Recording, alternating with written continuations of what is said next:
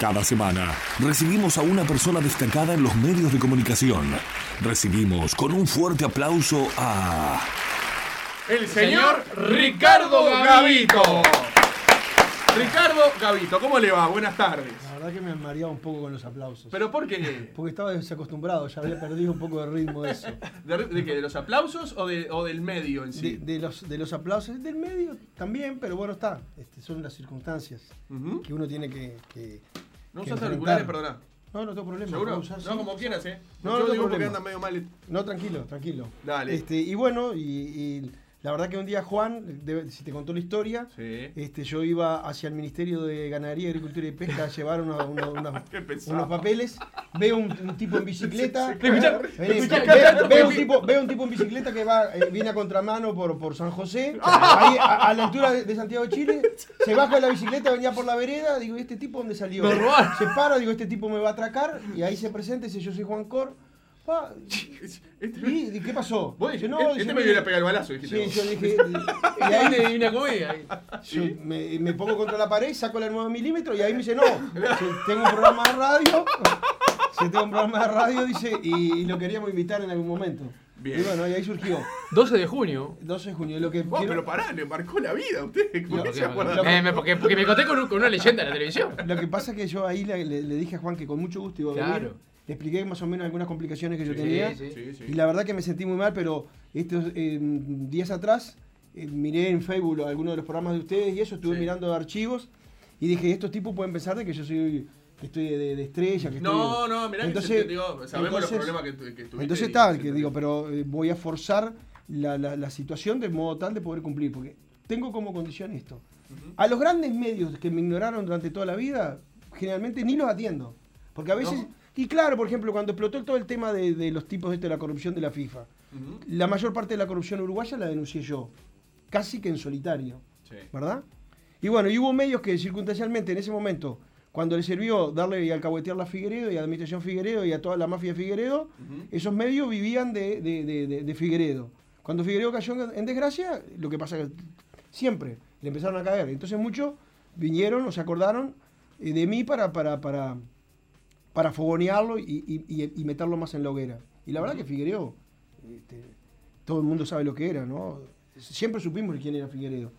Pero bueno, entonces decidí que si cuando yo este, gritaba casi que en solitario en Estadio 1 o escribía en La República este, todos los hechos de corrupción que, que, que había en la Asociación de Fútbol, después que Figueredo cae preso porque los gringos decidieron de que era impresentable, ¿verdad? Y, y- y lo detienen en, en- en Suiza, después lo, lo- lo- lo traen a Uruguay. Me parecía que si en aquel momento a mí no me daban pelota, ahora yo no les iba a dar pelota a ellos, sencillamente.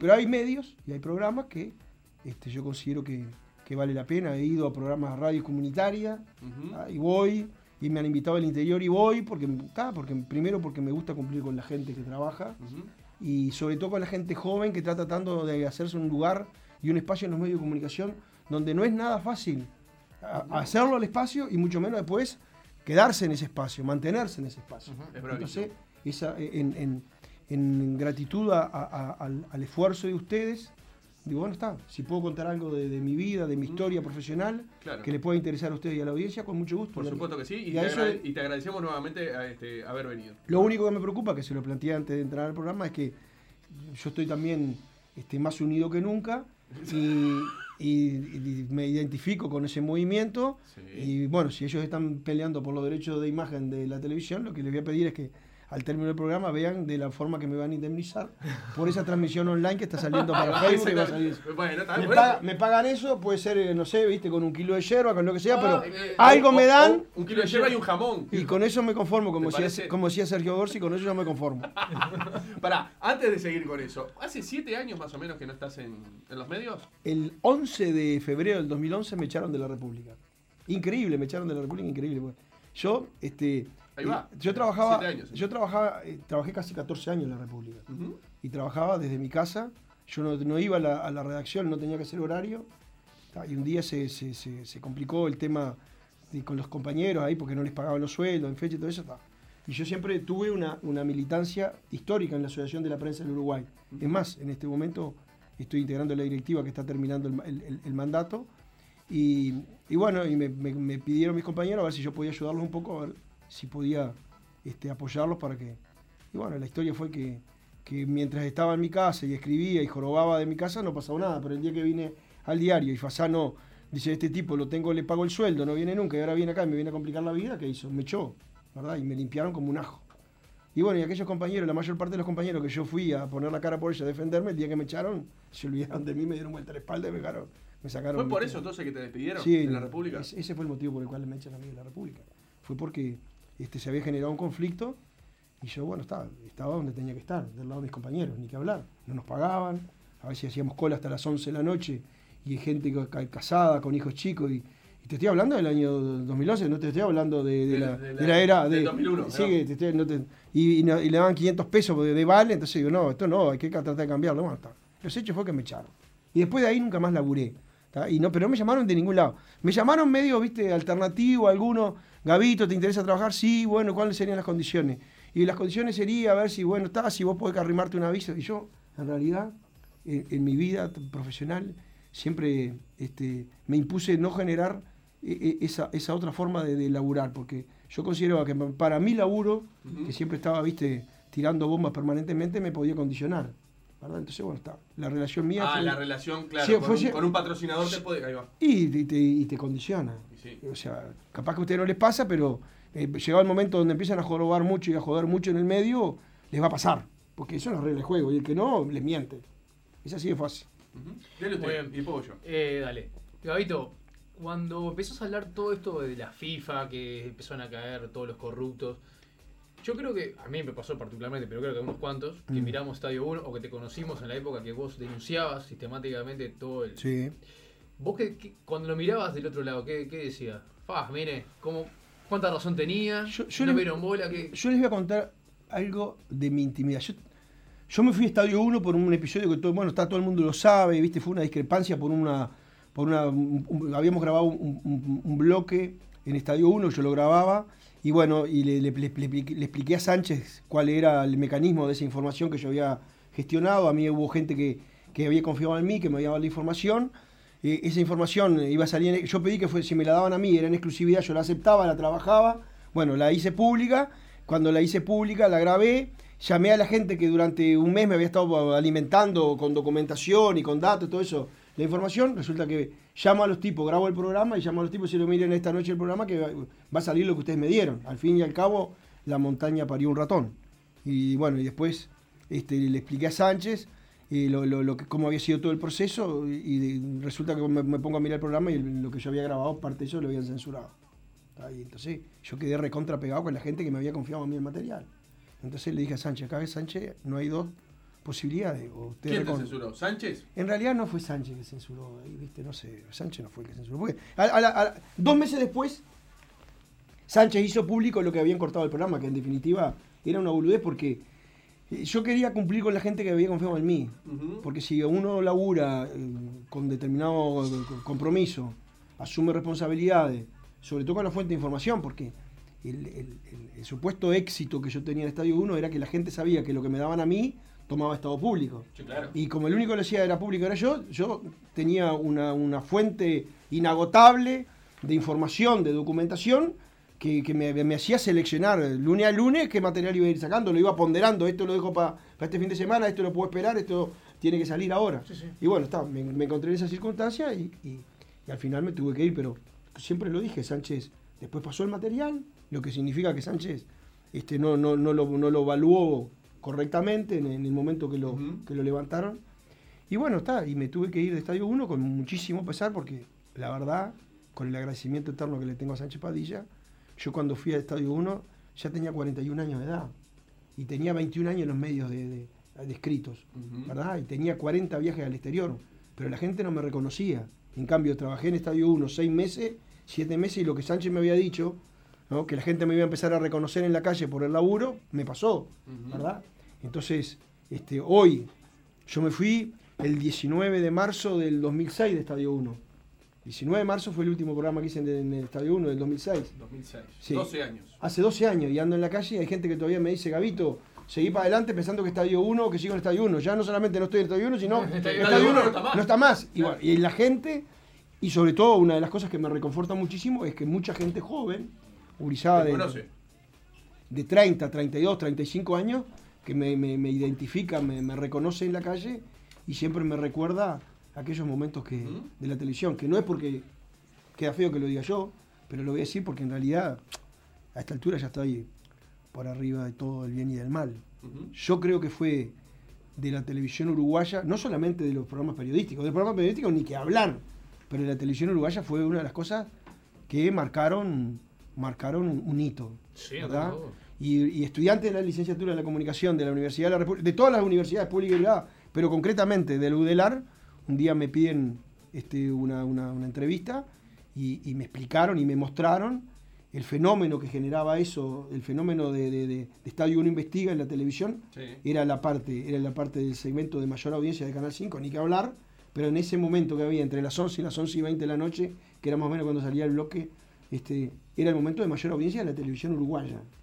¿ah? Era la, la gráfica hacía así, subía y después bajaba abruptamente y se moría Canal 5. Andás con el la Cuando andamos, cuando andamos con Sánchez. Que Sánchez Padilla, que Sánchez Padilla tuvo la generosidad terrible, porque Sánchez Padilla, además de ser el dueño del programa, casi nada, era la estrella del programa. Porque además él pagaba para ser la estrella, ¿verdad? De su programa. Claro. Y, y tuvo 47 años en, en el aire. Y sin embargo, él fue generoso conmigo y dejó que ese protagonismo Claro. de los 15 minutos que duraba el bloque, los 12 minutos, lo tuviera yo a, a- a- a expensas de su este, participación como, Claro. como un actor secundario, como un partenero. O sea, él se ponía a mi servicio, ¿verdad? Para darle brillo a aquello, de tal forma de que el show fuera explosivo. El año fue- pasado, cuando estuvo Sánchez Padilla con Mm. nosotros en el programa, cuando estábamos en la otra radio, ¿sabes lo que di- dijo? Que mm, si él te llamaba, vos volvías.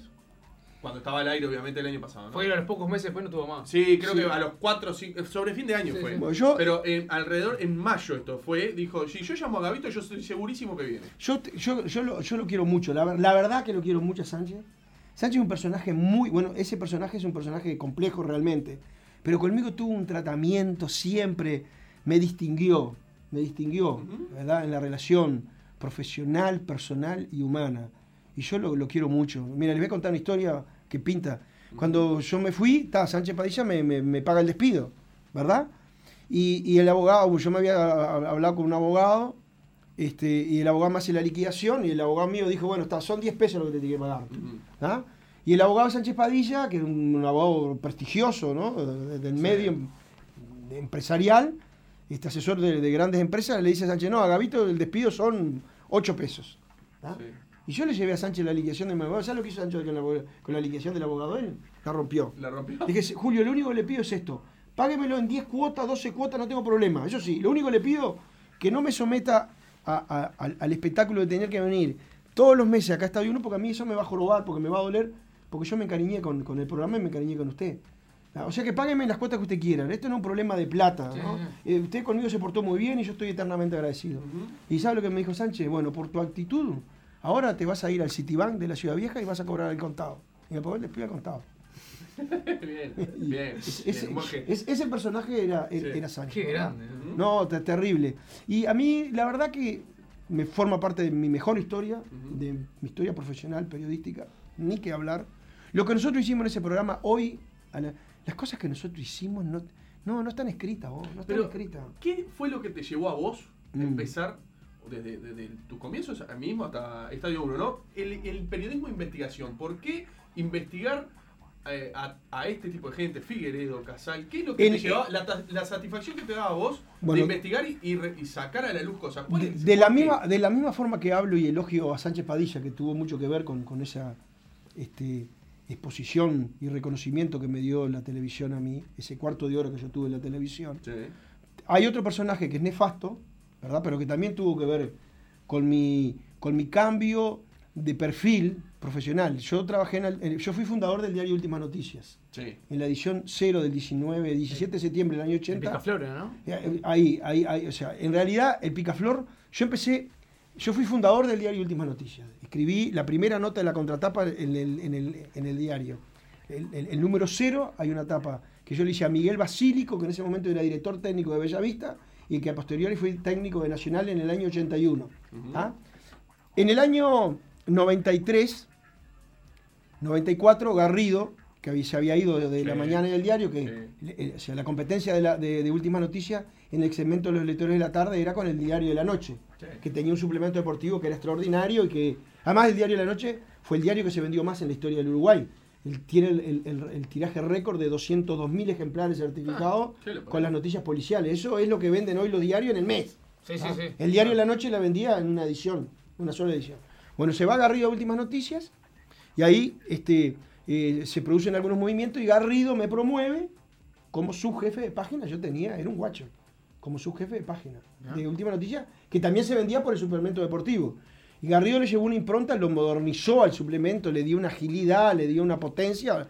Garrido es un, es un infierno, es un ser humano con una capacidad de trabajo única, inconmensurable.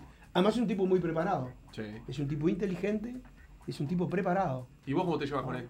Yo tenía una buena relación con él. Además, él me había dado la posibilidad de, de yo ser el subjefe de página. O sea que me premió. En ese diario, en ese momento, con nosotros trabajaba Sergio Decó. Sergio Decó había sido jefe de página del diario El País. Había que ser jefe. de Yo en el diario El País nunca pude entrar ni, ni a limpiar el piso. ¿Entendés? Cuando tuve mi, mi oportunidad, sé que fue medio extraño, este, que se pudo dar la oportunidad, yo fui al diario El País, después, después les puedo contar la anécdota, por qué no fui al diario El País, pero este, eh, eh, y Sergio Decó que estaba ahí, con una trayectoria impresionante, un periodista 20 veces mejor que yo, este, Garrido me pone a mí y eh, convalida que sea yo el subjefe. Y ahí entra una cantidad de gente de, de, de, nueva que se formaron en la escuela de periodismo, porque ahí había una escuela de periodismo y ahí se hacía, se hacía periodismo de escuela, ¿verdad? Y salieron grandes periodistas, grandes periodistas que hasta el día de hoy trabajan en los medios de comunicación. Juan José Díaz, Pablo Montaño que trabaja en Tenfield sí. y que se perdió. Pablito era un fenómeno como periodista, pero se fue a Tenfield y en Tenfield se, se- se desapareció. El Pato Basorelli, ¿verdad? Que, que yo lo, lo, lo evalué yo, yo lo hice entrar al diario, porque Garrido me pedía que yo los evaluara, y yo decía, este sirve, este no va a servir, y el Pato era un fenómeno, ¿verdad? Después eh, este, tuvo un problema personal conmigo y ahora yo lo tengo en el congelador, no lo doy pelota. Pero eh, este, ahí había una escuela de periodismo. Y Garrido, cuando se viene la Copa América del 95, Uruguay, era- ¿qué hace? Dice, Gavito, eh, tenés que irte de la Asociación Uruguaya de Fútbol, vamos a hacer una cobertura del- de, la Asociación Uruguaya de Fútbol. Una, con toda la información que haya en la información, con la información que hay formal y con la informal que también puede ser ahí. Entonces Garrido me explica cómo era la mecánica, yo lo agarré y ahí empecé, viste, a, a sacar cosas. Y ahí se crea el personaje del picaflor. El picaflor tenía una columna porque había una cantidad de información que no era oficial, que no era formal, pero que era muy jugosa, muy sustanciosa, digamos, de- de- de- detrás del mostrador, de los corrillos de la AUF, que en realidad era lo más importante que pasaba en la AUF y que era lo que los demás medios no escribían. Entonces, creó el personaje del picaflor en un dialogado y ahí metía todo eso ahí. El, el picaflor tuvo un éxito extraordinario. ¿tá? El picaflor hizo cada denuncia impresionante. Porque los dirigentes no me lo declaraban a mí para que yo lo dijera, pero para el picaflor me lo daban. Ahí va. ¿tá? Y bueno, entonces había, Ahí había, va. había Y una, hoy- una hoy- complicidad terrible, porque yo a veces iban dirigentes a las reuniones, yo les decía, vas a estar a tal reunión, va a haber tal cosa, sí, bueno, está. Este, no, no, sacame todo lo que tengas para mí, después yo te llamo y, me- y los tipos venían, viste, me sacaban la quiniela. Era mi- el éxito del periodismo y de los periodistas que trabajan en la información y en la eh, este, investigación son la fuente de información. Sí. Y eso no se puede traicionar bajo ningún punto de vista, ¿verdad? Hoy día estás hace siete años, después lo, lo- lo dijo usted, hace siete años que no estás eh, en los medios. Hoy No. día a vos te sigue llegando información, vos estás al, al tanto, por ejemplo, de los audios de Julio Ríos, de Wilmar Valdés, todo lo que ha pasado con la voz. Vos estás al tanto, te puede llegar la información, la Es- conseguís, es- es de tu interés, aunque Mirá, no estés en los medios. Mira, te voy a decir una cosa. Cuando empezó el tema de Julio Río y todo eso, mi nariz, yo soy, viste que tengo nariz grande. La gente cree que yo soy feo, que la nariz grande es porque soy feo. En realidad porque tengo un gran olfato periodístico. Yo olfateé de entrada que era una joda descomunal, ¿verdad? Y que había, que había joda, que lo que contaba Julio Río no era verdad. Que esa era una parte de la historia. Porque después de haber visto la nota, yo la vi la nota, yo, yo generalmente miro poca televisión uruguaya, muy poca televisión uruguaya. Sí. Yo miro mucha televisión extranjera y muchos programas periodísticos, porque siempre me gustó la información, ¿verdad? La información general, Sí. la información política, económica, lo que sea, pero que tenga contenido. Bien. O sea, yo me trato de, de alimentarme de ser un tipo informado en esa materia. Y ese programa, coincidentemente, de, de- de Deporte Total, yo lo, lo- lo vi de, punto penal. De Punto Penal. Perdón, lo vi en Canal 10. Yo estaba en la coronilla. ¿Qué hubieses hecho vos si te hubieses eh, en el lugar de Julio Ríos? Pero hace lo que hace un periodista. ¿Qué hace un periodista? A- a Nos Julio- muestra- Pero yo, pero, ¿qué voy a hacer? ¿Pero qué voy a llamar a un amigo para que me asesore? Soy periodista, me acaba de recibir esta información, la hago pública. Lo más que le puedo llamar al tipo y decirle, mirá, escuchar la radio que voy a sacar esto y después que salga la radio quiero escuchar tu, te voy a dar tu versión. Si no querés, y lo pongo al aire al tipo, sí, Wilmar, ¿escuchaste lo que acaba de decirlo? ¿Qué tenés para decir de eso? Eso es lo que hace un periodista, ¿entendés? Ahora eso de un amigo, de que te puede servir, en- eso fue toda una chantada, eso fue un sainete, ¿entendés? ¿Y sabe lo mejor que puede pasar? Que los procesen a todos. Que procesen a Julio Río por chanta, a Arturo del Campo por chanta y a Valdés por chanta. Porque todos fueron unos chantas. El único tipo vivo que fue en eso, ¿quién fue? El amigo de Julio Río. ¿Quién fue el amigo de Julio ¿Del Río? Que- ¿Quién fue el amigo de Julio Río que lo asesoró en primera instancia? Barrera. Yo le voy a ayudar, sí, que- Jorge Barrera. Sí. Barrera, el presidente de Peñarol. Claro. Docente de la Facultad de Derecho. Sí. ¿Qué fue lo que le dijo Barrera a Julio Río y a este? Yo le voy a ayudar un ejercicio periodístico para que ustedes se pongan pícaros. A ver. ¿Qué fue lo que les dijo? Eh, ¿Qué le dijo? Le Eh, dijo a que, ver, que- que para él no aparentemente este, no habría delito, No habría delito, que lo llamaran que- y que le explicaran a Valdés y todo ese Sí, tipo de cosas. sí. ¿Qué hizo? ¿Y ¿Qué hizo el amigo? Eh, Barrera, ¿verdad? Que es otro personaje que a mí no me cae bien, porque voy a decir las cosas como son, porque yo a esta altura no tengo nada que callarme. Es un personaje que a mí nunca me cayó bien, ¿verdad? El presidente Peñarol, el doctor Jorge Barrera, es un tipo súper capaz. Y se dio cuenta, olió en el aire que venía una joda. ¿Entendés? Se dio cuenta que tuvo una chantada. ¿Y qué hace? la El amigo. Julio Río asesora a Julio Río y le dice, llamate a Valdito eso. Cuando Julio Río tiene que declarar, ¿con qué abogado va Julio Río al juzgado? ¿Fue con Barrera? no, no fue con Barrera. ¿Y por qué Barrera no fue con Julio Río? Usted, ningún periodista se hizo esa pregunta. Ni ningún periodista le preguntó a Julio Río, ni ningún periodista le preguntó a Barrera. Después de haberlo asesorado, ¿por qué no lo puede defender? Porque si son, si son mi amigo, vení conmigo al juzgado, ayúdame. No, Barrera que fue a de- Barrera fue a declarar como testigo, no como profesional. ¿Entendés cómo la historia? Entonces, con todos esos elementos, a un periodista cascoteado, muy hijo de puta como yo, ya le daban los elementos para decir, esto es una joda. ¿Entendés? Le hicieron la cama a Valdés, que es otro chanta. Porque lo de Valdés es imper- imperdonable. Lo de Valdés es imperdonable porque Valdés es escribano público, loco. Por encima, él es dirigente de fútbol inventado. Él vino al fútbol uruguayo porque un expresidente de Rentista, expresidente de la AUF, ex vicepresidente de la AUF, el señor Washington Rivero, lo puso en Rentista para que ocupara la presidencia de Rentista. ¿Verdad? Porque la señora de Rivero es del mismo pueblo de donde es eh, el, el- el- el presidente Valdés, donde era Mortimer Valdés. Sí. Perdón, Mortimer, este, Wilmar Valdés. Wilmar, Wilmar. Bueno, Wilmar Valdés.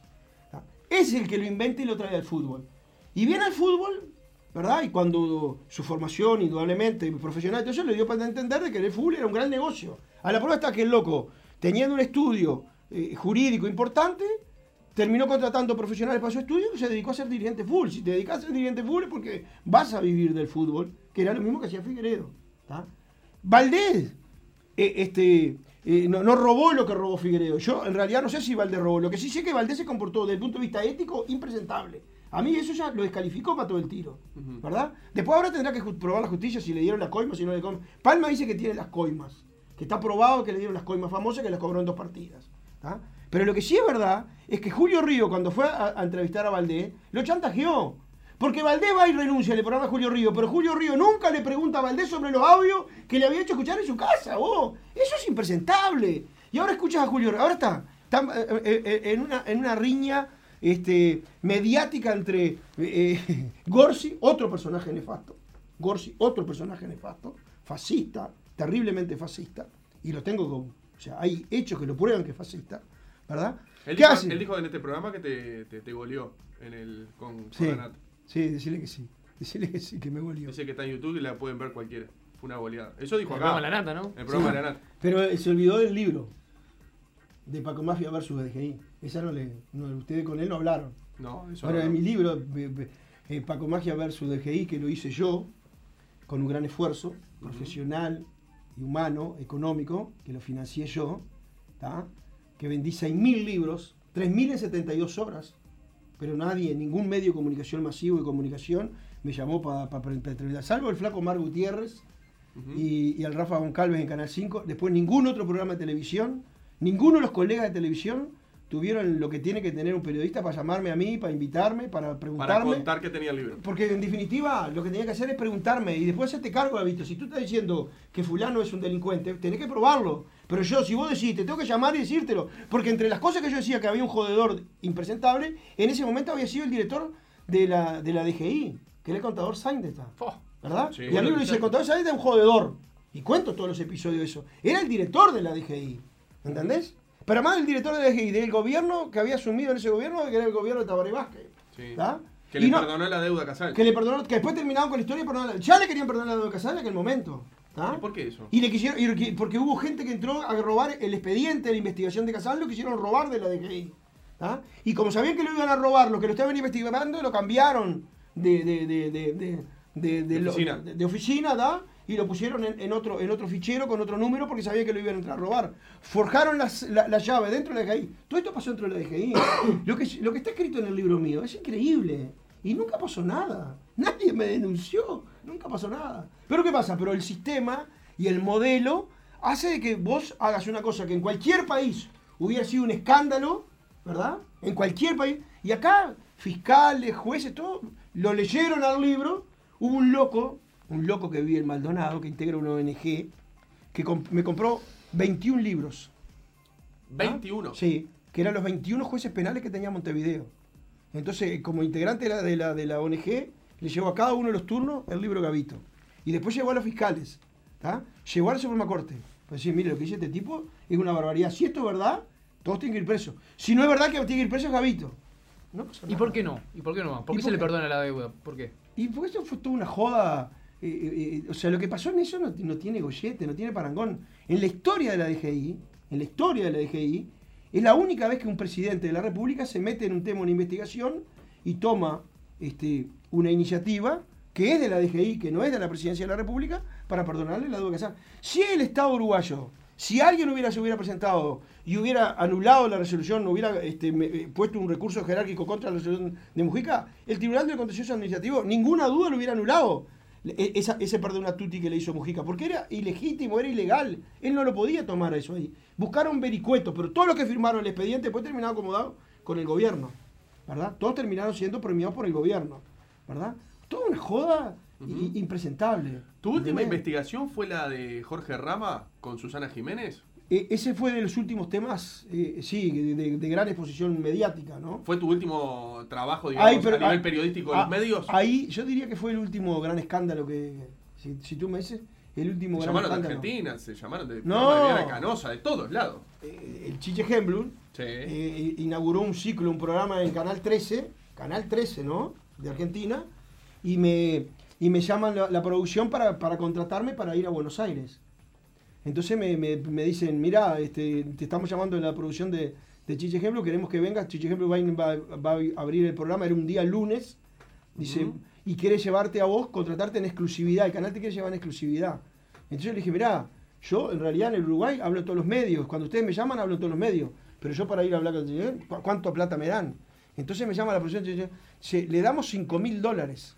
Entonces, dice usted, le, damos los- le mandamos los pasajes, le, mandamos, le damos la plata antes de entrar al, al programa, al estudio, ¿no? Y, y el cheque, cuando usted llegue a Montevideo, le adelantamos la mitad hora, ¿tá? se la giramos a Montevideo, y la otra mitad, cuando usted, antes de entrar, tiene el cheque para, para, para que pueda cobrarlo.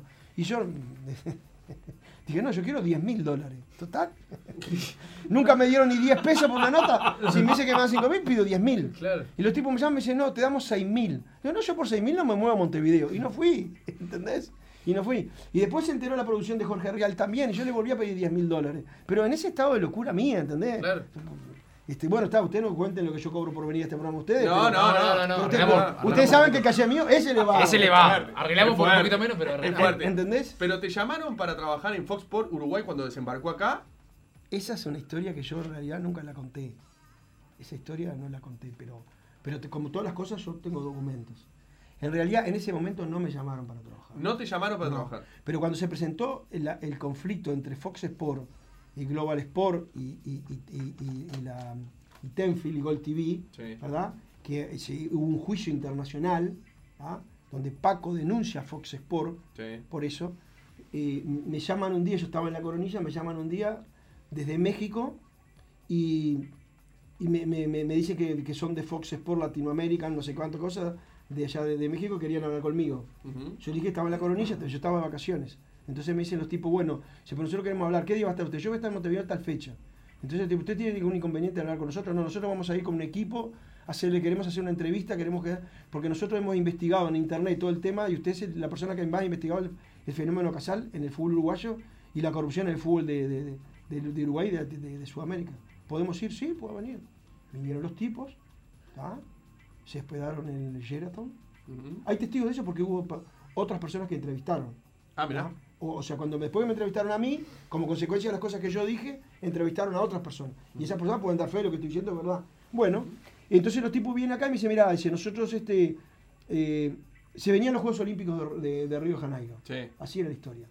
Dicen, después de los Juegos Olímpicos de Río Janeiro, este, hay una decisión política. 2015, ¿no? Sí, 2000 2015. Si hay una decisión política de Fox Sport Internacional, ¿tá? de que te vamos a sumar a ti a la producción de, de Uruguay. ¿tá? Y digo, pero mirá que vinieron acá y a mí ni pelota me dieron, nunca me llamó nadie. La- es la verdad. Dice, no, pero ahora no es que te van a llamar, ahora les van a imponer que tú estés ahí. ¿tá? Ujú. Entonces, ta, esperé. Me dijeron después del Mundial, después de, la- de los Juegos Olímpicos pasaron. No me llamaron. Un día le, le- le- le mandé al tipo que era mi nexo que estaba pasando. Después, en una palabra, me usaron. ¿Tá? Este, eh, yo hice, di testimonio de una cantidad de cosas que ellos después lo presentaron en el juicio como prueba, ¿verdad? Y nunca me dieron la más mínima pelota, siguieron los mismos de, de siempre. Como pasa con todo esto, viste que ahora No, DirecTV no ha, que- hecho, ha hecho una sí. programación y, y están los mismos tipos que están en Tenfield, están los mismos, ¿viste? No, le no- abren la pelota a nadie, ¿viste? No, fue que, que llamaron, eh, que, que había alguna gente o algunos periodistas que estaban ahí, bueno, quisiste ir. No, No, no, no, no, no, no, no, no. Que yo tengo que decir la verdad, a mí no me llamaron. Lo único que yo le dije a estos mexicanos que vinieron, que vinieron por parte de los dueños, del, hasta, a tal punto que pasó un hecho in- increíble, que los tipos ahí se asustaron. Eh, eh, hubo una reestructura en el canal y, y- y- y gente que había venido a Montevideo Ujú. como ese material lo habían guardado para, para editarlo y pasó una producción, ¿qué pasa? Los tipos se fueron y, y había uno de los tipos que echaron de, de- de Fox Sport. El tipo sabía que ese material tenía mucho valor. Entonces les roba la memoria de la máquina, ¿tá? de la, de la, de la, de la, de la filmadora y se quedaron sin el testimonio mío. El tipo tuvieron que venir otra vez a Montevideo Hablar contigo. a hablar conmigo. Tuvieron que gastar dos veces. ¿tá? Y ta, hicimos. Recuerdo que la segunda vez cuando vinieron ya hubo gente que había participado de las primeras entrevistas que cuando vinieron por segunda vez se negaron porque también les habían prometido cosas y nunca les, les- les cumplieron. Eh, Gabito, cambiando de tema, eh, porque el tiempo pasa y no quiero olvidarme. Puede ser, vos corregime este dato. ¿Vos te cruzaste eh, en la calle con aquel que te disparó? ¿Puede Sí. ser? ¿Y le, le invitaste a tomar un café? La historia fue así, yo estaba, sa- salía de la feria de eh, ahí de, de la calle Sanguinetti 8 de octubre, yo vivo ahí en 8 de octubre y propio. Un día voy un sábado, viste, con, una- con, con- con el carro y, y- y unas chismosas de esas, viste, a buscar verdura, este, hacer que yo voy a la, cuando estoy en Montevideo voy siempre a la feria. Me gusta ir a la me gusta estar en los lugares donde anda la gente, porque si perdés el- los- si perdés la, la- la visión de la realidad, Porque ¿viste? si te pegan un Si tiro, no te agarran enseguida. Si no te embarras de las patas, estás liquidado. Entonces fui y pasé por un, por un hábitat que estaba ahí en el 8 de octubre y, y- y- y casi, casi Munar, Sí. y, y veo que hay un tipo que me mira y yo lo reconozco. Al toque. Al Y toque. el, y el tipo te reconoció también enseguida, al toque. Por supuesto, el tipo sale. Mirada. El tipo me ve y sale desesperado, como queriéndome sacar del hábitat. ¿tá? Ujú. Entonces ahí el tipo me saca para la calle y me dice, Gabito, eh, discúlpeme, ¿puedo hablar con usted? Sí, cómo no. Dice, ¿usted sabe quién, quién- con quién está hablando? ¿Quién le está hablando? Usted es Juan Carlos Martínez, le dije, el que me pegó el tiro. Dice, "Psh, por favor, no diga nada, dice, pues yo me estoy ganando la changa. Estoy arreglando este, la cortina metálica acá del hábitat, ¿viste? Y si descubren de que yo estuve preso porque le pegué el tiro a usted, me, me llama echan Sí, sí. de acá de entrada, ¿no? Dice, pero yo quiero hablar con usted porque lo- este, el tipo estuvo en cana. ¿tá? Porque usted dice, eh, se portó muy bien conmigo. Cuando hablaba en Estadio 1 de mí, dice, decía que yo era una víctima como usted de esta situación, cosa que es real. Yo lo hice por- porque estaba desesperado, porque tenía una hija que era diabética y necesitaba plata y, y- y estos tipos me prometieron Villa de Castilla. Pero yo a usted le quiero contar la verdad, la, la verdadera verdad de esta historia. ¿tá? Dice, me, me dijo así, dice, cómprese eh, un- un- unos varios cassettes, o sea, estamos hablando de la época del cassette, Sí. ¿ah? Dice, un un, sí, un juego de pila dice, y nos vamos a sentar. Entonces me anotó, me lo dio y me lo anotó. Que yo no sé si no lo tengo acá. Ah, Me dio el nombre de él, si no lo tengo acá, lo tengo en la otra billetera. Me, lo, me dio así el nombre de él, el celular de él, y cosas así, me lo anotó, y me dijo, llámeme cuando quiera, ¿verdad? Y, y esa llamada con Juan Carlos Martínez quedó pendiente. El Nano, el, el Nano Fole hace un programa Víctimas y Victimarios en Canal Sí. 10. Sí, claro. En el programa Víctimas y Victimarios a mí me entrevistan y me dicen que este, si yo podía dar testimonio por el tema famoso del atentado, yo le dije que no había problema ninguno. Y le dije al nano, no, pero nano, pero hay una cosa que es mucho mejor. Digo, "Sh, conmigo no tenés problema. Digo, pero vos, y llamá a Juan Carlos Martínez, que me pegó el tiro, que yo acepto, como cierre del ciclo del programa, estar mano a mano con Juan Carlos. Martínez en, el- Ah, en el golazo. estudio, digo, para hacer eso acá. Y esto habla de lo que es la televisión uruguaya. vos. ¿Y qué pasó? ¿Qué hizo? Juan Carlos Martínez, yo aceptaba ir a Canal 10 gratis por el nano, ¿está? El nano Fole. Pero ¿qué pasó? Canal 10, el- eh, eh, Juan Carlos Martínez pidió, tenía una camioneta Ford, este, un- una Ford F100 de esa, y quería unas cubiertas. Andaba jodido de cubiertas. Y las cubiertas costaban 200 dólares, ¿está? Entonces está, dijo, si me dan un juego de cubiertas, yo voy, Gavito. ¿tá? Le dijo al nano, yo voy, está. Bueno, déjamelo ver acá con la producción. Y le dijeron que está, que no había problema, pero después pidió, no sé, que le hiciera la chapa y la pintura, ¿viste? Ay, no te puedo. Claro, pero lo, lo- lo- lo lamentable de todo esto, que estamos hablando igual de que en el mejor de los casos de 500 dólares, 1000 dólares, 1200 Sí. dólares, para haber hecho un programa único en la televisión uruguaya. ¿verdad? Con el testimonio del tipo que le había pegado el tiro, porque eh, el caso mío fue el, el único caso que hubo de, sica- de sicariato contra un periodista en el Uruguay. ¿verdad? Eh, eh, hubo un caso en Artigas, pero en realidad fue medio disfrazado porque el tipo que le pegaron un tiro, que también hacía, era periodista, pero en, la- eh, eh, en realidad no era. mm, había- el, el tipo tenía una cantidad de facetas Sí. que podía generar a, a la confusión. En el caso mío, la justicia conde- conde- este, cuando condenó, dijo que era un, un delito plur- pluriofensivo porque había atacado la libertad de expresión y todo. ¿no? Pero pará, ¿a vos te contó de la verdad de la verdad? ¿Sabes algo? ¿O no, o no, hablaron nunca? Eh, no, él, esa historia íntima que me Sí. quiso contar, ¿verdad? Esa- ese encuentro está pendiente. Está pendiente. Es- Nunca y- lo tuvieron. No, nunca está. Pero ¿qué pasa? Hay un proyecto de una película que anda en vuelta hace mucho tiempo. Salió un, un libro que hizo un muchacho, este, que, que es un tipo muy capaz.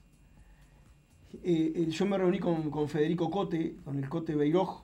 ¿verdad? que es director de cine, un multipremiado, un tipo... eh, y cuando le conté la historia, le atrapó. Y ahí puso otra persona para hablar, este, y bueno, y, y el tipo este se reunió conmigo, lo guionó, y hay un proyecto. Cote ahora está muy complicado, me, te digo más, este un mail me lo mandó hace cinco meses, seis meses atrás, me dijo. Gabito, mirá que yo estoy complicado, pero hay una productora que está interesada en hacer, hacer la película con el caso tuyo.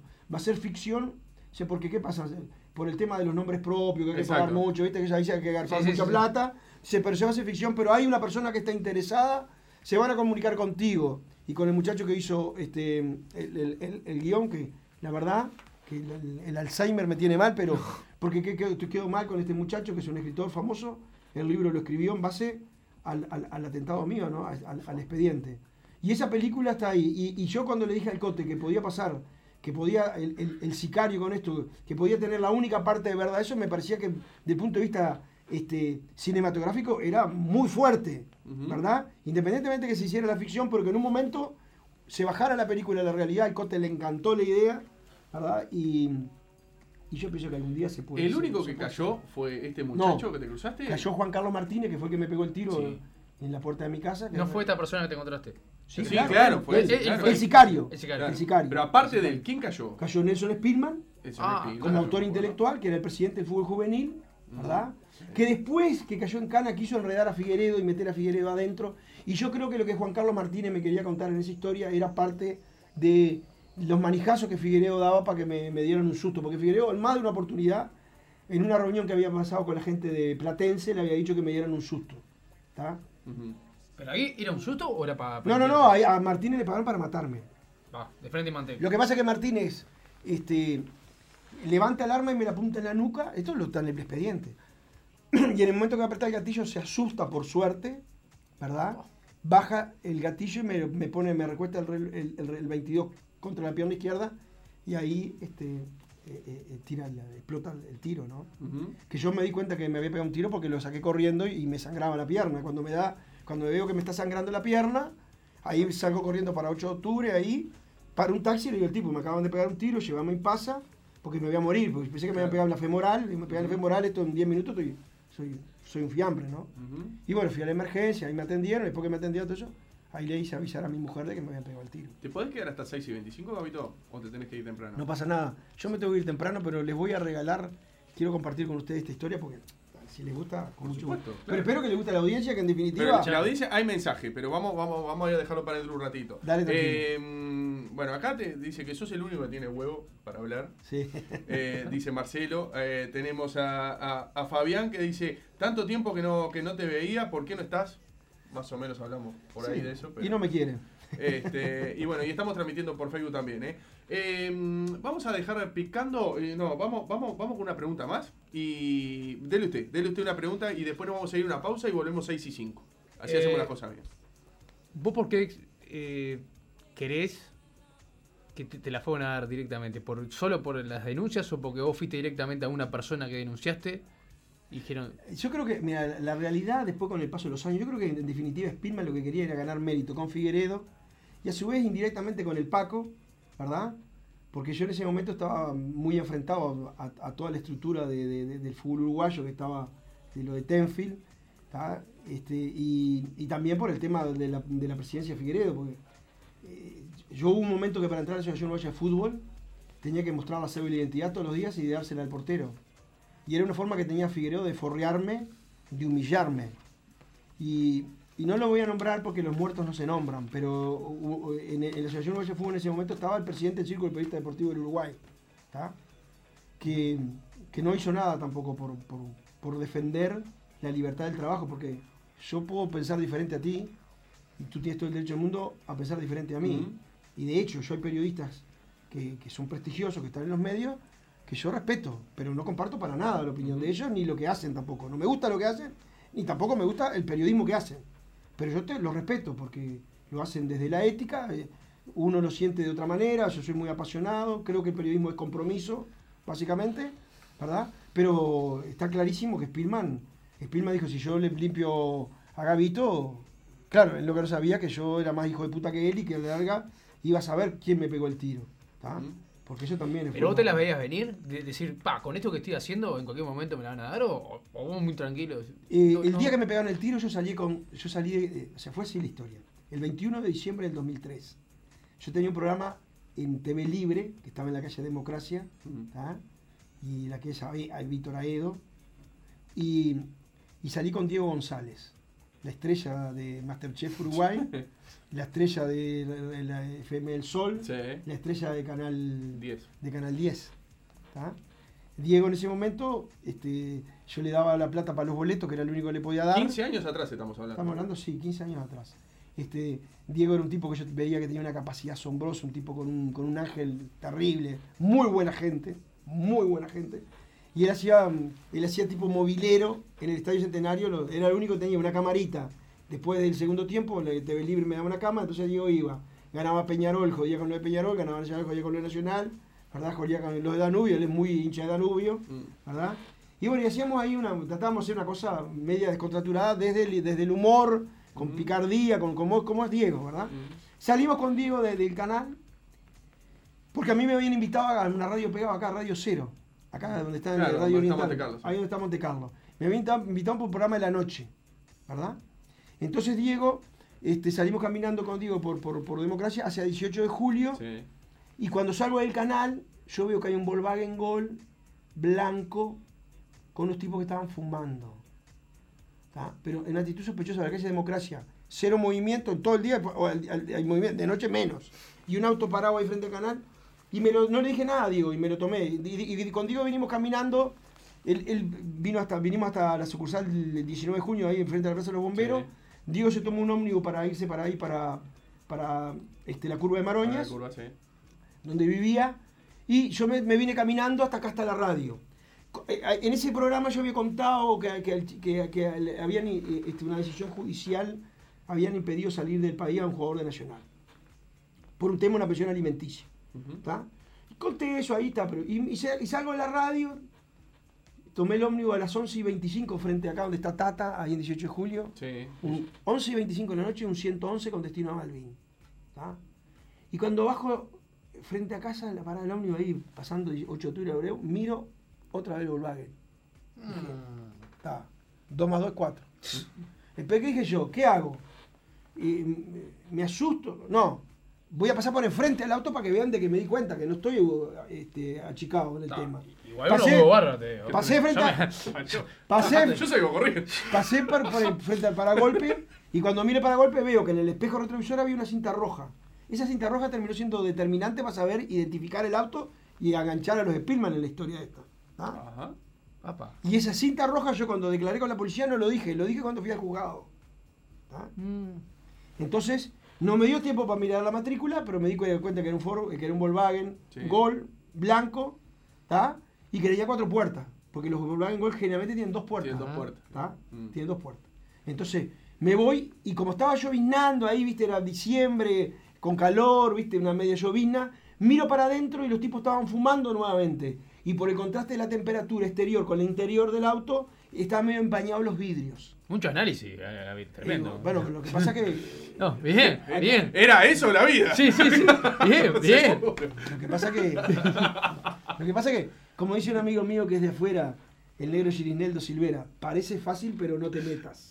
Parece- Seguro. Entonces yo tampoco me regalaba. No, bien. Porque un tipo que andaba jugado a ese nivel, ¿entendés? Que andaba como Ayrton Senna, tiraba la curva a 200 kilómetros por hora, Claro. era una posibilidad que se me reventara un neumático o que yo me estrellara. Era Por eso te digo. Era una cosa que podía pasar. No, podía no, pasar. no, ni que hablar. Pero tampoco, eh, porque desde el miedo tampoco puede hacer el periodismo. Si haces periodismo desde el miedo, hacer periodismo para el poder. Si vos te pones a hacer periodismo de- desde el miedo, lo que va a hacer siempre es decir la mena a los poderosos. Poderosos que pueden tener dinero o, o mafiosos que pueden tener dinero, ¿entendés? Lo Sí, mismo. sí, sí, sí. Estoy hablando desde el poder en general, como, como, como, como figura. Entonces me veo ahí y, y en ese momento yo voy con, con unos sobres, los papeles que siempre andaba bajo el brazo que llevaba el programa y el saco, ¿verdad? Le colgado acá de, de la mano y, y- y apuré un poco el paso. Y vi que había agua, como consecuencia que se había visto con, con esa llovizna Sí. en, el, en, el, en el- charco, en- el charquito, ahí en, en el- en- en la vereda que comunican los edificios donde yo vivo. ¿tá? Entonces en el momento que voy a poner ahí la llave, me pareció sentir, me pareció extrañamente sentir como un golpecito, pero está. No, me, no me di vuelta, porque si me doy vuelta me mata. Claro. ¿Por qué pasa? Eh, Martínez, que cuando me, cuando me vio, estaba Daniel Spillman, el hermano de Spillman, que era el, el que lo había llevado para que me matara, dijo, a este tenés que matar, puso el auto medio escondido, de, de ahí, ahí en donde yo vivo, el, el pasillo va desde 8 de octubre hasta la calle Juanicó. Sí. Y él medio para pasar inadvertido, medio que quedó para atrás. Cuando, cuando yo este, me bajo, él le dice al loco, a este que le tenés que tirar el tiro. ¿Ah? Ujú. Entonces yo voy a entrar al, al edificio, en el momento que pongo la llave, ahí siento la detonación. Cuando siento la detonación, este, grito, hijo de puta, ¿por qué no te, te metes el cohete en el traste? No sé cuántas Sí. cosas más. eh? Y ahí, en el programa de UTE, eh, UTE Ilumina, eh, Escribano Scaglia, que había hecho un programa que le daban los edificios gratis, a los- la- la- las luminarias gratis a los edificios que iluminaban los edificios. ¿Qué pasa? El foco desde abajo de 1000 watts me pone a Martínez, yo lo veo en la parte de, de- la mitad de la cara a Martínez. Y le miro la mano y seguro, un reluciente, se le veía el, el revólver 22 en la empuñadura. ¿Entendés? Lo corrí. Si yo hubiera tenido un arma, yo lo mato a él. ¿tá? No dudas de eso. No, pero lo mato porque además, si el tipo me disparó de espalda a mí y yo lo tuve a 4 metros. ¿Entendés?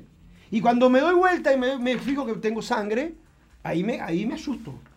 Y digo, si me subo para el apartamento y le digo a mi mujer que me pegaron el tiro, mi mujer ve la sangre, se desmaya, Sí, sí, sí. mi mujer se muere desmayada y yo me muero desangrado. Entonces me tengo que ir a curar. Primero me salvo y después le cuento lo que pasó. Y salgo de 8 de octubre y paro un taxi. Pero cuando paro, el- eh, le voy a buscar el taxi, el auto blanco sale como una estampida.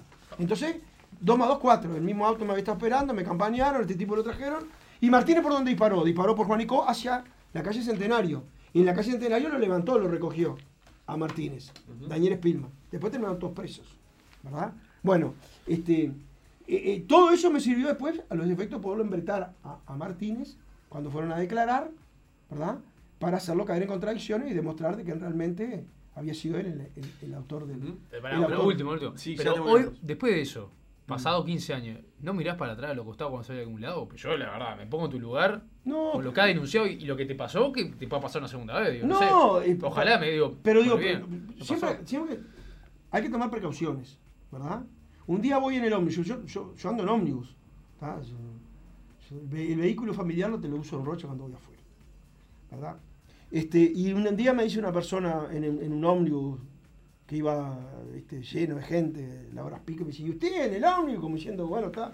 Digo, sí, digo, pero usted tiene que andar en un vehículo, dice, usted anda regalado. Digo, no, al revés, que está regalado usted. Digo, porque en un ómnibus nadie me venía a matar, pero en un auto me pueden venir a matar. ¿Entendés? Claro.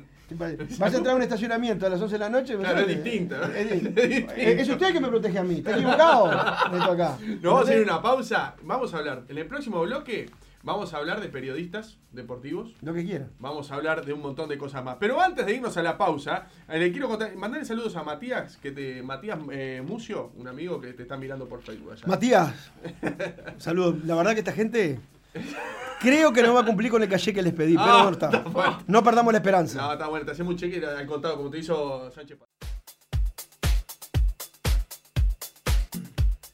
Vamos a seguir, vamos, voy a empezar a transmitir de vuelta por Facebook, ¿le parece? Adelante. Pregúntele lo que quiera. A ver, ¿en qué, en qué nos quedamos? Eh, muy bien, hablábamos de Estadio 1. Estadio 1, ¿extrañas Estadio 1?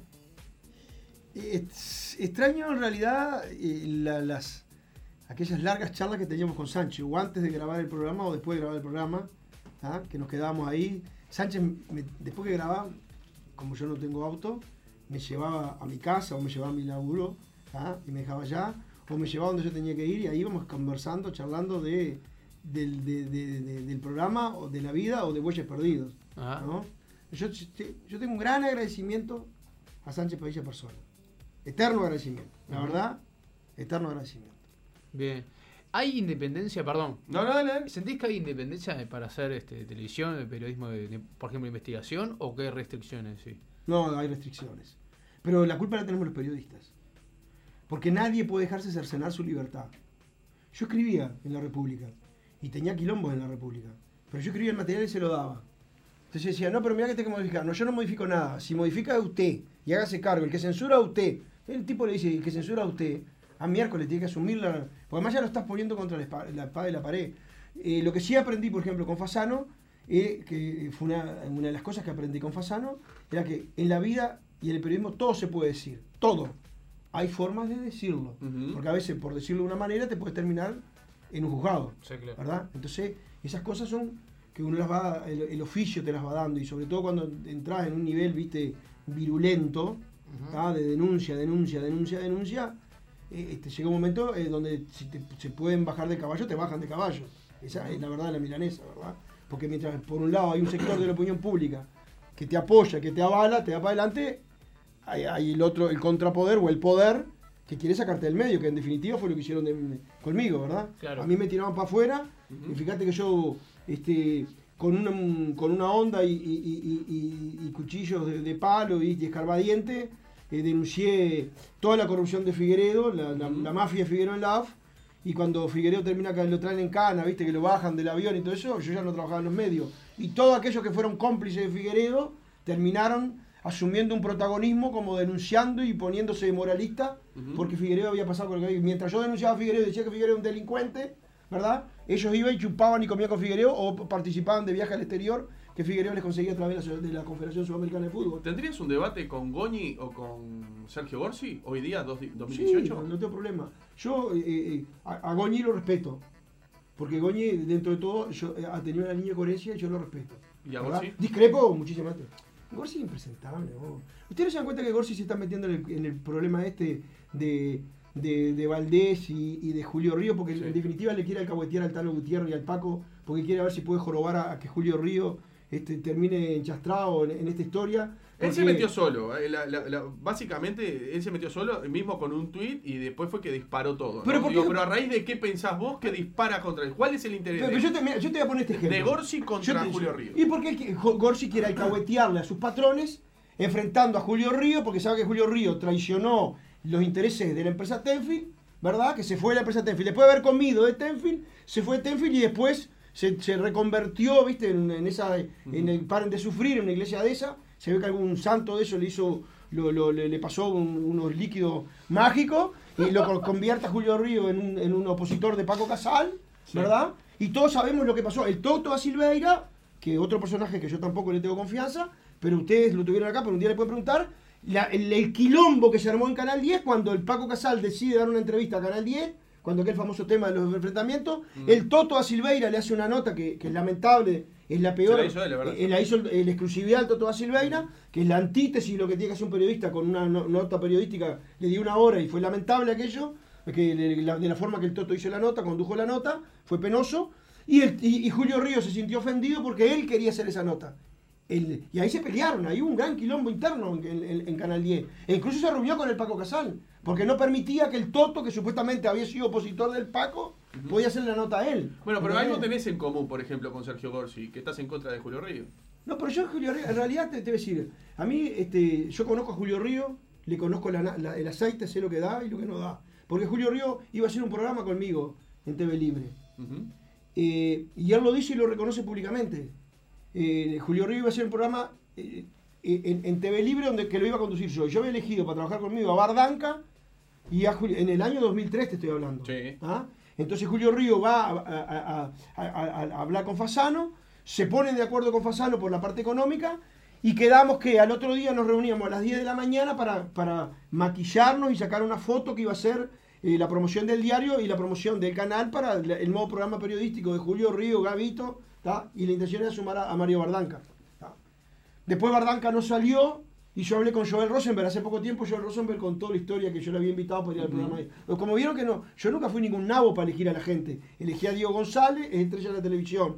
Joel Rosenberg, estrella de la televisión. Otro- perdón, perdón. Y otra cosa que lo pueden un día invitar acá, invítenlo y que pregúntenle si yo lo estoy diciendo es mentira. ¿tá? Carlos Tanco, Sí. Darwin Desbocati, yo lo quise llevar a la televisión para que desde la casa hiciera ese personaje que estaba haciendo en su, en su, eh, en su principio, ¿viste? Su prolegómeno. Estaba con me cuando, pero recién no tenía Sí, ni- sí. era el Darwin Desbocati que, no- nadie conocía. Yo me, me- lo escuchaba y decía, este tipo es impresionantemente televisivo, este tipo hay que meterlo, hay que inventarlo. Pero si lo traemos en persona, matamos el personaje. Entonces que Claro. saliera de allá para que terminaba la, la- la- Bueno, la fecha. buena experiencia televisiva no tuvo. eh. No, pero lo que pasa es que yo creo que ahí, bueno, esto es mi opinión. Fue fuera del personaje, era él. Era él, y yo creo que lo que valía era el personaje. No porque Carlos no tenga, tiene un nivel Sí, sí, sí, tiene una formación. es muy- clarísimo, es clarísimo. Está por encima de nosotros, o sea, por- muy por encima mío. Pero yo creía que el tema venía por ahí, ¿está? Que él saliera con su humor, sarcasmo, todo eso. Después de, viste, de que Bengoechea había perdido un tiro libre, que Peñarol perdía, que Julio Rivas se tiraba al, al agua. el- la opinión de Tan Carlos Tanco era más importante que lo que dijera el Toto da Silveira, Keman, Muñoz, Gorsi, eh, todo en, en- en- en- en- en pasión. ¿Cómo competías con pasión? Con un personaje que rompiera el molde. Y desde ese punto de vista. Bueno, a Tanco yo lo invité para formar parte de esto. Y me entrevisté en un bar que está enfrente, al, a- en 18 de julio, ahora creo que hay una pinturería, 18 de julio, ahí frente al obelisco. Y Tanco me dijo, Sí. emocionadísimo, Gavito, la verdad que le agradezco que usted, como que yo fuera una estrella, ¿viste? Mm. Haya pensado en mí para inaugurar todo esto. ¿tá? Y tengo un gran, un gran aprecio por, por Tanco, con quien la única vez que hablé con él fue en eso. O sea, yo toda la gente que quise que laburar conmigo, conmigo que yo quiero los mejores conmigo. Porque si tú eres los mejores, te obliga, te tenés que superar. Y yo había elegido a Julio Ríos. Y Ríos iba a ir a las 10 de la mañana a sacarse la foto conmigo para promocionar todo eso. Y habían arreglado que quería salir con los maquilladores, todo eso, por el tema de, de los flashes, no sé cuántas cosas más, y los ángulos. Y, y- y- y cuando yo me levanto en mi casa, ¿viste? Me, estoy peinando para irme ahí, para sacarme la foto con Julio Ríos. Julio Ríos me llama y me dice, mira, después que esta noche estuve contigo, ¿tá? me encontré con el Belayer, el Belayer me hizo una oferta, yo no puedo decir que no, yo tengo problemas, quiero, tengo mis hijos, estoy endeudado, tengo una cantidad de cosas, pero problemas que, que todo el mundo tiene cuando lo de laburo, sí, y yo, a pesar de que sé que tendría que estar contigo, porque periodísticamente me, me considero que estoy cerca tuyo y de la línea de la República y de la línea de TV Libre, me voy a ir con la gente de TEF y no lo tomes a mal, una deuda de gratitud para toda la vida de mi parte, y Río siempre lo cuenta. ¿Y, cómo ves eh, el, cuando pasó de Tenfield a Fox Sport? Eh, que vos, vos has dicho que ha cambiado el, el discurso, pero Claro, radicalmente, porque ¿qué y pasa? ahora está en contra de Tenfield cuando está en Fox Sport. ¿Por qué Pero- pensás eso? Y, y porque, porque la gente, viste, eh, eh, los, los principios no valen nada. ¿Entendés? La sociedad, esta sociedad está en crisis de valores, no es una crisis económica.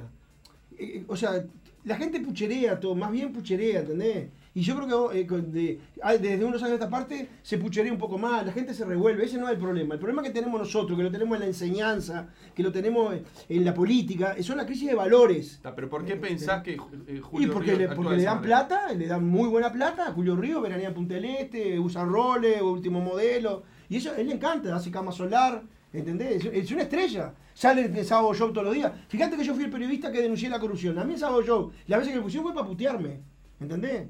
A mí nunca me dieron espacio en los grandes medios de comunicación. A mí nunca me invitaron a los grandes medios de comunicación, ni en los grandes programas de Canal 10, ni- yo nunca me senté con Sergio Puglia, nunca me senté... eh, eh, permanentemente se reciclan. Están la- la- la- las consentidas, yo las mi- Mira que yo miro. Va siempre los mismos, los mismos que, trabajan para Canal 10 se ven en la consentida y traen algunos de afuera. Ah, ah, nunca me invitaron a esos programas a mí. Nunca me dieron la oportunidad. no. yo fui lo más anti, antipoder y antimedio que hubo. Pero en cambio estos tipos van, ¿viste? Se ponen, usan perfume francés, corbatita, zapatito ilustrado, ¿viste? Y aunque hablen pavadas y digan boludeces, ¿viste? Eh, se creen el personaje. Y, y- hemos perdido calidad periodística eh, eh, en, en los contenidos periodísticos. Los medios de comunicación van para atrás, ¿verdad? Cuando la sociedad más los necesita a los medios, porque son los que tienen que jugar la partida para ponerle contrapeso en la democracia, los medios se farandulizaron. Entonces ves Canal 4 con eh, Carballo toda la tarde con, algo contigo, en Canal 10 está toda la cosa, ¿viste? Eh, Abel Horóscopo Chino y todo, y la- el mundo se cae a pedazos y tenemos farándula. Entonces ah, vamos para la farándula. Y los medios no se juegan con eso. Entonces, en esos medios, periodistas como yo, ¿Entiendes? Que hasta la vida puse al servicio de, de- de- de- lo que yo pienso, que son mis ideas y de lo que pienso que, mi- que debe ser la profesión, y no tenemos lugar, es clarísimo que Y en la pelea con Sergio Gorsi y Julio Ríos, ¿con cuál, con Y- cuál- y ¿de qué bando estás? No, la verdad, eh, de- estoy, estoy conmigo, porque refuerzo mi forma de pensar periodismo. Porque si vos tenés las grabaciones, participaste en las grabaciones, ¿verdad? Y después inventás la historia, en realidad lo que quisiera hacer es lo que hizo, lo que hizo Valdés también es verdad. Y quisiera hacer la cama pues, para beneficiar del campo. Porque del campo invitaba cuando Julio River era pobre, iba a Punta del Este y del campo lo llevaba y lo homenajeaba y lo hacía vivir lo, lo que era la noche stein y todo ese tipo de cosas. Esa es la verdad de la milanesa. Lo demás, verso.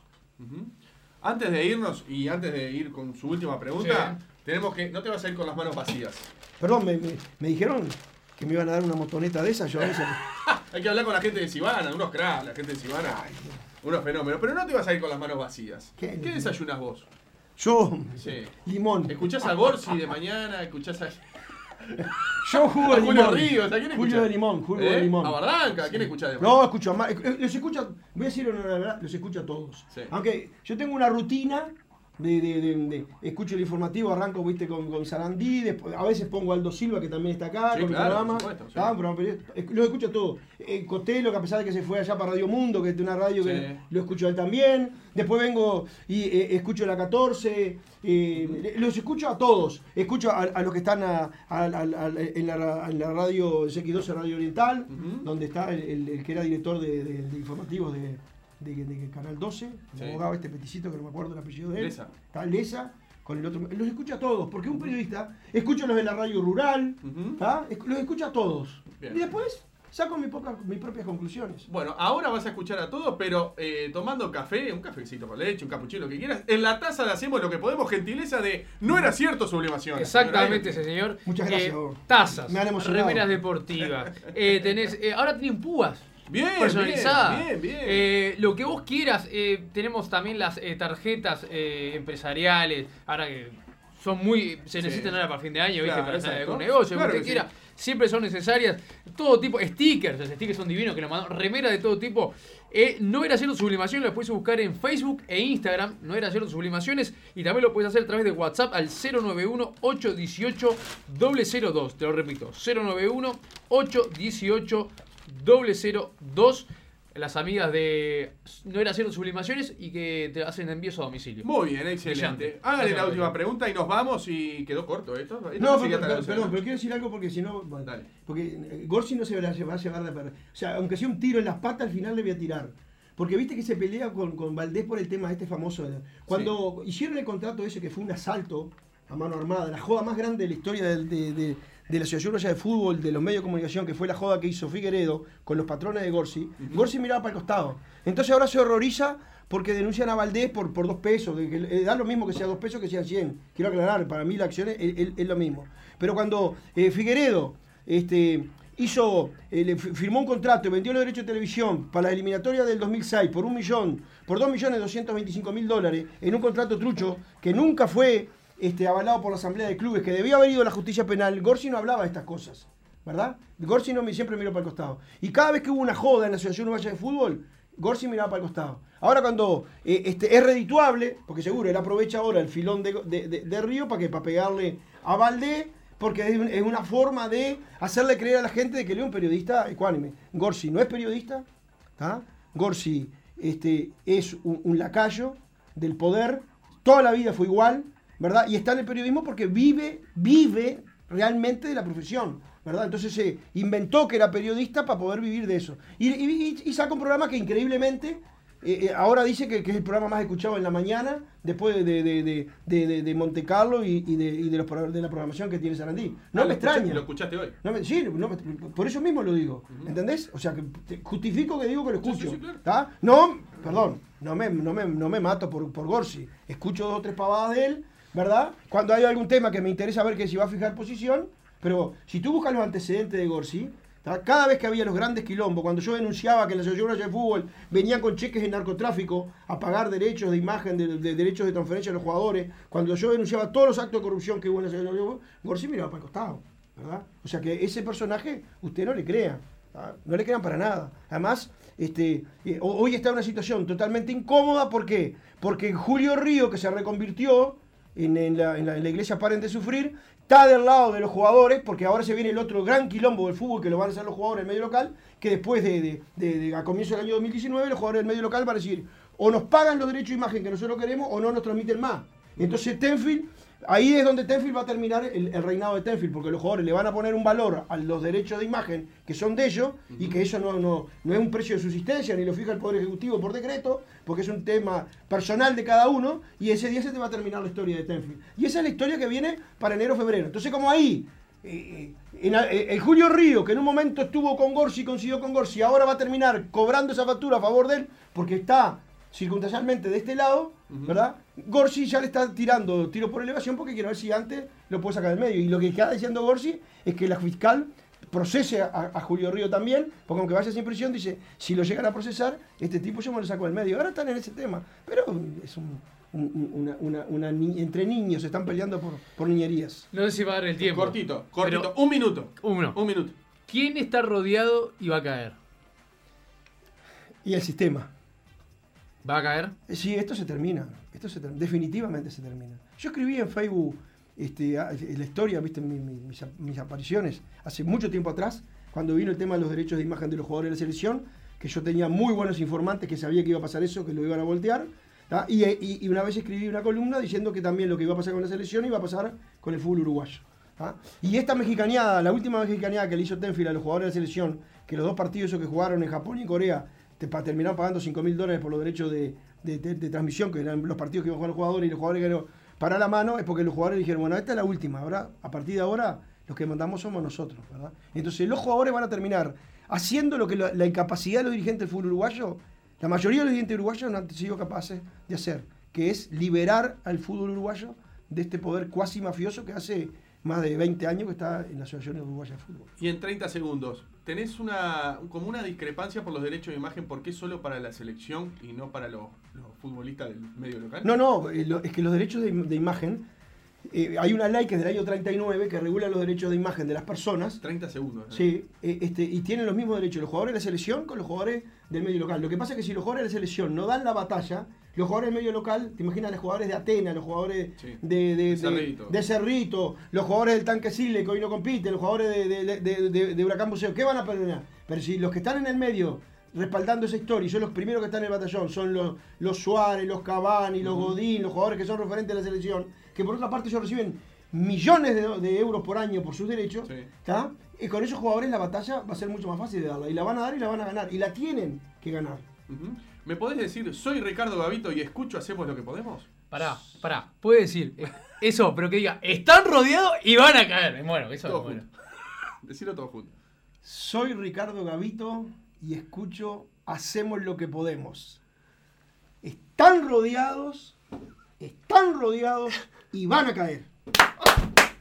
Muchas gracias, muchas gracias por la buena onda. No, eh. por favor. Muchas gracias y a las órdenes, las puertas están abiertas Hacemos lo que podemos para vos y para cualquiera, como siempre lo decimos. Y Así sigan que- haciendo lo que puedan que, y, y, re- y revuélvanse como gato entre la leña. Ahora hacemos el cheque, ahora hacemos el cheque. O querés una moto, ¿qué querés?